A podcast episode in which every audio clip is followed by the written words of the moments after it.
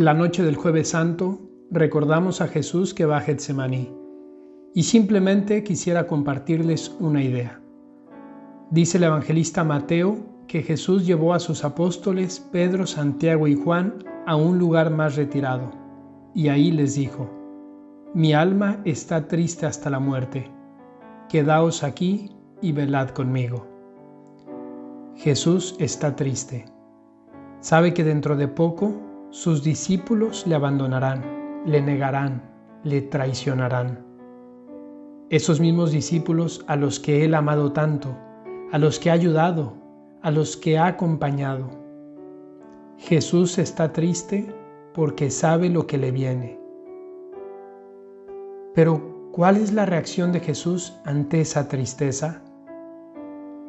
Nos dice también el evangelista Marcos, que yendo un poco adelante, se postró rostro en tierra y oraba diciendo, Padre mío, si es posible, pasa de mí esta copa, pero no se haga como yo quiero, sino como tú quieres.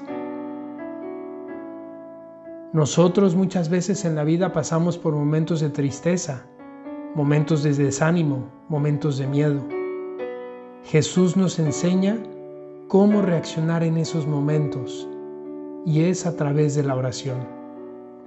La oración es la única respuesta válida en los momentos de dificultad, de duda, de temor, de desaliento.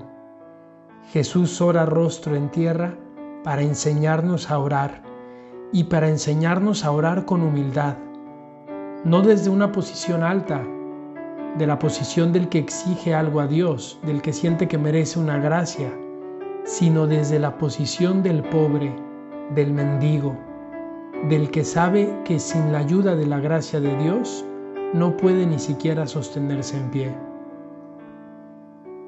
El evangelista Lucas, que también nos narra esta misma escena de la vida de Jesús, dice que se le apareció un ángel del cielo para fortalecerle. Dios responde a nuestras oraciones y responde siempre responde de la mejor manera. Quizás no responde como queremos o como habíamos imaginado, pero responde del modo que mayor bien nos produce. A veces nos responde a través de una persona, a veces nos responde nuestro propio corazón cuando entramos en él y hacemos oración, pero a veces también nos responde en silencio. Esta noche noche de Getsemaní, noche de tristeza, noche de oración. Es una noche para acompañar a Jesús en el huerto. Es una noche para preguntarnos, ¿cuál es nuestro Getsemaní? ¿Qué nos hace el día de hoy estar angustiados o tristes? ¿Qué nos produce miedo? ¿Qué nos produce tensión?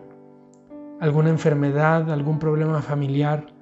Alguna situación económico laboral incierta, esta pandemia quizás, reaccionemos como Jesús, orando con confianza a nuestro Padre Dios y sintamos a ese ángel que el Padre nos envía desde el cielo para fortalecernos.